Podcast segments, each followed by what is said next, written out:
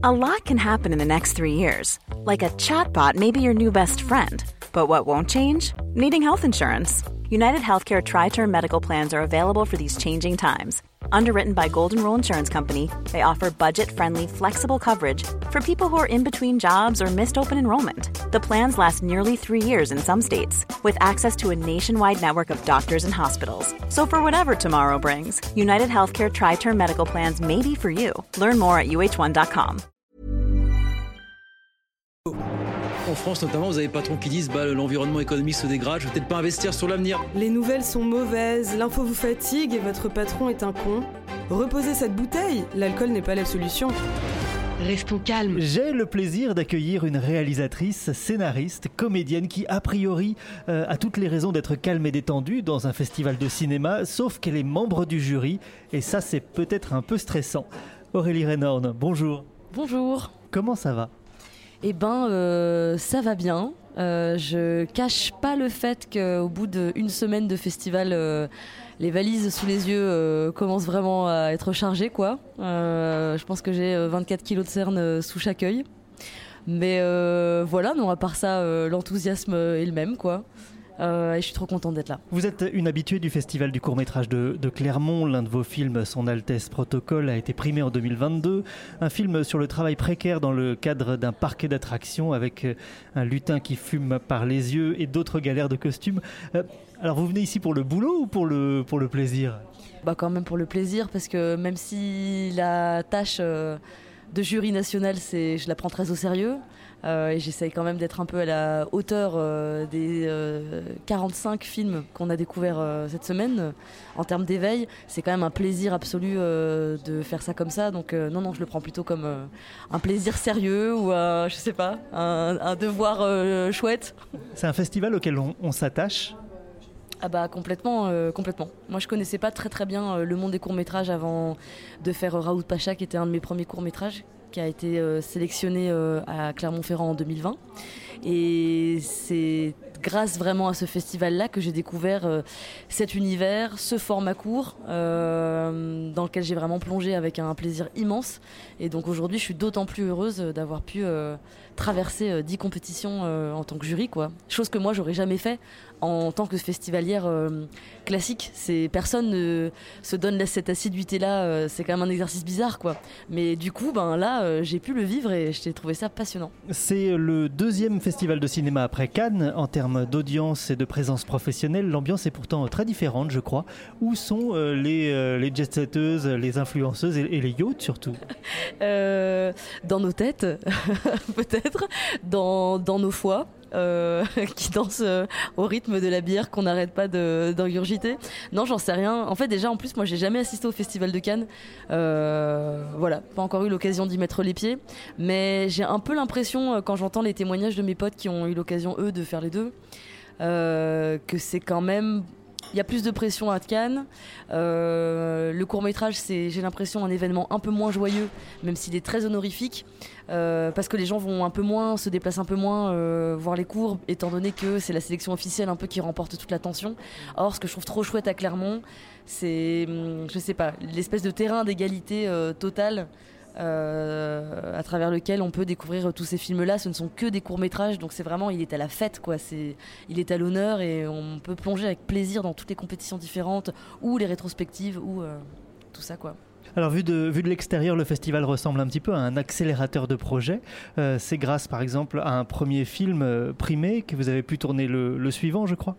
Oui, c'est exactement ça. Euh, bah, donc ce fameux Raoult Pacha présenté en 2020 euh, a remporté deux prix, dont le prix Canal+, qui donc était un préachat euh, euh, pour mon prochain court métrage. Donc c'est vraiment avec ce prix-là que j'ai pu réaliser son Altesse Protocole. Et je pense que quand même ça a été ouais, un, grand accélérateur de financement. Parce que mine de rien, avoir un, un préachat d'une chaîne, je crois que ça met pas mal en confiance euh, derrière, euh, je sais pas, que ce soit les régions ou d'autres aides qu'on pourrait espérer avoir. Donc c'était euh, une marque d'encouragement énorme. Vraiment, moi ça m'a énormément aidé. Le, cinéma, ça commence souvent par un parcours, euh, un parcours du combattant pour, pour aller chercher des financements. On, va on fait le tour des régions, du CNC, des, chaînes, qui d'autres, des, des mécènes, des oncle Picsou Alors euh, ouais, que moi je n'ai pas malheureusement, mais j'avais fait un jour un Kiss Kiss Bank Bank pour euh, Raoult Pacha, qui a été euh, au départ autoproduit, et puis ensuite j'ai rencontré ma productrice qui m'a accompagné sur euh, la suite. Et on avait fait un Kiss Kiss Bank Bank. Moi je crois que j'avais demandé 3000 euros, et à la fin j'en avais que 1500. Donc j'avais dû faire un prêt à la banque, en fait pour ne pas perdre les 1500 des contributeurs, et quand même pouvoir renflouer, renflouer ce, ce truc. Donc bref, euh, oui non, moi ça avait été une catastrophe, euh, ma tentative de recherche de mécène. Elle était quand même pas très glorieuse. Mais qu'est-ce qu'on fait avec 1500 euros? On loue, on loue une caméra pour une journée? On fait rien. enfin, c'est pas vrai, puisqu'en fait, on avait fait un film. Mais hum, on avait été soutenu par le festival qui nous avait, comment dire, euh, accueillis. Donc, on était quand même logés, nourris, on va dire. Après, à cette époque-là, bah, personne euh, n'a été payé pour le faire. Euh, à commencer évidemment par moi, mais j'ai été accompagnée par des gens qui ont bien voulu euh, me suivre dans cette euh, aventure totalement bénévolement pendant dix jours. Et voilà, qu'est-ce que ça a payé? Des déplacements en train, des choses comme ça, un peu de nourriture, un peu de régie? En fait, ça, ça part en deux secondes, 1500 balles. Aujourd'hui, maintenant, avec l'inflation, je pense qu'on pourrait s'acheter un paquet de cigarettes. Donc voilà. Euh, C'est un drôle de, c'est un drôle d'objet le court métrage, je trouve. C'est un format très libre. Bah, c'est un format sans format déjà. Euh, C'est là que tout commence pour les cinéastes, pour les actrices, les acteurs. C'est, c'est un bouillonnement d'idées et c'est très peu accessible. Euh, on les voit en festival, sur certaines plateformes, mais c'est à peu près tout. Du coup, c'est un petit peu comme un secret. Je trouve un, court métrage partagé seulement par quelques initiés. Est-ce qu'il faudrait pas changer ça, Madame la ministre? Écoutez, je ne vais pas faire de langue de bois. Euh, mais c'est vrai, c'est marrant de dire ça parce que, en effet, il y a un peu ce truc du court métrage de, on se les refile, euh, on se les refile tous entre réalisateurs avec euh, le petit mot de passe Vimeo. euh, et en effet, quoi, il y a un, un petit trafic euh, sous le manteau euh, de liens de court métrage à tout va. Euh, c'est vrai que tout le monde n'a pas forcément l'opportunité d'avoir euh, d'être sur une chaîne. Euh, bah, que ce soit Canal ou Arte, enfin ce, qu'on peut voir en VOD. Euh, bah ouais, ouais, faudrait changer ça, euh, faudrait changer ça. Moi, je suis d'accord. Par contre, je pense qu'il faudrait quand même euh, préserver quelque chose dans le court métrage. C'est de le laisser un peu déconnoter de la question économique, parce que le fait qu'il ne génère pas, bon, il, est une industrie aussi, mais il a moins d'impact. enfin, on ne vend pas des tickets en salle, donc en fait, je trouve aussi que il reste un peu précieux pour ça. Et je pense que sa liberté, il la doit aussi au fait que hum, bah, qu'il ne génère pas d'argent et qu'il n'in- n'intéresse pas profondément l'industrie. Et je pense que c'est ce, qui le rend assez subversif. Donc, ne serait-ce pas pas mal quand même que ça reste un peu secret, ce court métrage-là Très bien, Madame la Ministre. Il y a trois compétitions au Festival du court métrage de Clermont. Il y a National, International et Labo pour les films un peu plus expérimentaux. Vous êtes membre du jury dans la sélection nationale. Euh, C'est une édition très particulière cette année qui célèbre le cinéma au féminin avec une rétrospective euh, insoumise, un focus sur les femmes européennes à la caméra ou encore la séance Bloody Girls. Les trois jurys sont 100% féminins. Comment vous la, vivez cette édition? Euh, bah, de manière euh, très joyeuse. J'ai l'impression, je trouve que le, comment dire, l'acte fort, c'était plutôt euh, les gens de Sauf qui peut, le court métrage, euh, qui l'ont pris quelque part en actant ça. Mais nous, après, euh, tout n'a pas tourné qu'autour de cette question. On s'est aussi retrouvé face à, du cinéma, donc avec des questions. Euh, autres, euh, autres que celles de n'être que des femmes. C'est très agréable de fréquenter euh, que des femmes. Pour le coup, je n'ai rien du tout à me plaindre de ça. J'étais aussi très heureuse de retrouver des camarades masculins de temps à autre pour faire la fête. Mais non, non, c'était c'était chouette. Il a plané quand même une atmosphère de sororité qu'on rencontre assez peu finalement. Et pendant ce temps-là, de, vieux cinéastes font la une des journaux, mis en cause par des actrices euh, pour agression sexuelle ou viol. Est-ce que, alors déjà, un monde est en train de disparaître, euh, on, en a l'impression. Moi, au contraire, j'ai plutôt l'impression qu'il y a un monde qui est en train d'apparaître et que toutes ces révélations, au contraire, euh, bah, continuent de nous révéler l'existence de ces comportements qui ont été tus pendant beaucoup trop longtemps. Donc, euh, je regarde ça avec beaucoup de euh, d'enthousiasme, je crois, euh, et de je trouve ça super ce qui est en train de se passer. Je trouve ça super qu'on essaye euh, un petit peu de déjouer, en tout cas, tous ces mécanismes de comportement et que plus on les dit, euh, plus on, contribue à les conscientiser. Donc je trouve que c'est une, conscience collective euh, qui est en train d'émerger et ça, je trouve que c'est quand même assez génial.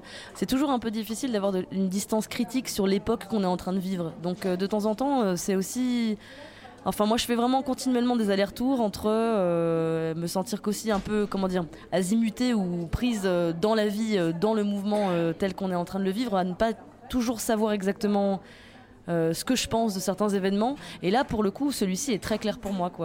J'ai vraiment particulièrement conscience qu'il est en train de se passer quelque chose d'important et que hum, plus on soutient en tout cas ces mouvements-là à l'œuvre, euh, peut-être plus on leur permet euh, euh, de se dire et peut-être qu'on permettra davantage qu'ils cessent d'exister sur les plateaux de tournage puisqu'il est entre autres beaucoup question de ça là en ce moment. Aurélie Renorn, euh, nos auditeurs savent quels films ont été primés, car je l'ai dit, euh, dit en début de podcast. Mais à l'heure où nous enregistrons cette interview, euh, moi je ne le sais pas, personne ne le sait à part vous.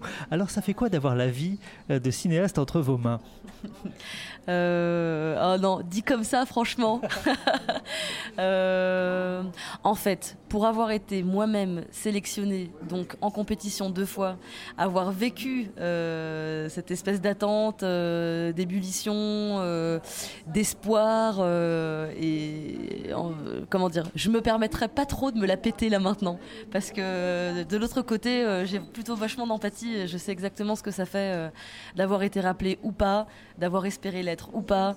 donc bon, ça me fait rien. Je suis juste, j'ai hâte qu'on donne le palmarès. J'ai hâte que pour ceux qui espèrent, et ben voilà, ce soit révélé, que tout le monde sache un peu à quoi que puissent, découvrir les films et que les réalisateurs et euh, potentiellement récompensés euh, euh, le soient. Quoi. Le ce podcast s'appelle Restons calmes. Vous avez un, moyen pour rester calme, vous, dans, ces moments-là, ces moments d'attente un peu et de tension avant, les, avant la remise d'un prix? Non, pas tant. En vrai, je suis quelqu'un d'assez nerveux. Donc, je pense qu'aller boire des coups avec mes amis est la chose que je sais faire de mieux pour patienter et pour prendre mon mal en patience. Euh, parce que sinon, quand même, je trouve que ouais, attendre une réponse, euh, attendre un prix, attendre quelque chose, euh, c'est difficile quand même de, rester calme. en vrai. Mais, mais non, je sais pas, passer à l'univers, ça fait toujours plaisir. L'univers, c'est un bar très célèbre à Clermont qui est, qui est toujours très plein pendant le festival, puisqu'il est très près du, du, du, centre du festival où, où ont lieu les, les projections. Et c'est là où tout se passe, l'univers. D'ailleurs, il porte bien son nom d'ailleurs. Complètement. Il pourrait aussi s'appeler le Vortex. Mais Parce que, bon, vraiment, j'ai perdu des points de vie là-bas, mais, euh, mais l'univers, c'est bien aussi. Après euh, ce festival, vous préparez deux nouveaux films, je crois, si on ne m'a pas menti, un court et un long. Est-ce qu'on peut s'arrêter un instant sur le titre du prochain cours? Oui, ça s'appelle Scalp. Entre parenthèses, si calme à court les picaros. Il s'agit d'une euh, espèce d'épopée picaresque, euh, c'est-à-dire euh, c'est un homme, un espèce de châtelain un peu farfelu de 38 ans, qu'on comprend au début du film qu'il est complètement inadapté au, monde contemporain, et on lui confie en fait la tâche de ramener une petite fille, d'accompagner une petite fille dans la montagne qui doit disperser les cendres de son père. Or, ce mec ne sait ni exactement comment s'adresser à un enfant, en quoi ça consiste, ni en quoi consiste une randonnée, ni consiste en quoi en, quoi consiste une carte hygiène. Donc ils se perdent euh, instantanément dans cette montagne. Et toute la suite du film est une espèce de déambulation entre eux et de comment ces deux personnes a priori euh, inadaptées ou un peu azimutées par la vie se retrouvent à se rencontrer et à créer une forme d'altérité euh, un peu, j'espère, un peu différente et agréable à regarder. Et c'est une comédie absurde. Et cette, cette idée est née comment Dans quel bar Le double fond. non, pas du tout. Euh, non, c'est né, né, en faisant de la randonnée parce que j'aime bien faire ça l'été. Euh, donc je randonnais dans la montagne et puis en même temps j'ai lu Don Quichotte. Et, hum, et ça m'a donné envie d'écrire pour euh, un ami comédien puisque j'écris vraiment... Enfin je suis de par ma formation théâtrale, je suis vraiment entourée par un environnement artistique euh, de gens qui sont des acteurs et des actrices que j'aime beaucoup. Donc j'écris vraiment pour eux mes films. Et donc euh, c'est pour un des acteurs de Raoult Pacha que j'ai écrit euh, ce film-là, tout en me disant il va falloir une petite fille. Et à ce moment-là, je, je passais beaucoup de temps dans ma famille auprès de ma cousine de 5 ans, et donc que j'ai quand même vu grandir de ses 5 à 7 ans. Et j'ai commencé à écrire le film en pensant à elle. Et euh, bon, elle m'a complètement, elle m'a bâché, elle m'a clairement dit qu'elle voulait pas jouer dans le film parce qu'elle était trop timide. Et donc je me suis mise à organiser un casting pour trouver une petite. Et, mais voilà, j'étais très attachée au départ à l'idée de partager ça avec elle ou d'écrire pour elle et de l'écrire pour Adrien. Euh, voilà, sur fond de montagne et sur fond de, petite épopée. euh, voilà. Aurélie Renorn, membre du jury du Festival du court-métrage de Clermont-Ferrand, merci beaucoup d'avoir partagé ces quelques minutes avec nous. Merci beaucoup pour cette invitation. Réconfortante par jour de grand froid, chaleureuse et conviviale, la fondue savoyarde est un incontournable de l'hiver. Pour la préparer, il vous faut un pain de campagne, un grand verre de vin blanc sec et bien sûr du fromage. Restons calmes. Dans chaque épisode, au moins 5 bonnes raisons de rester calme et détendu en fouillant dans l'actu.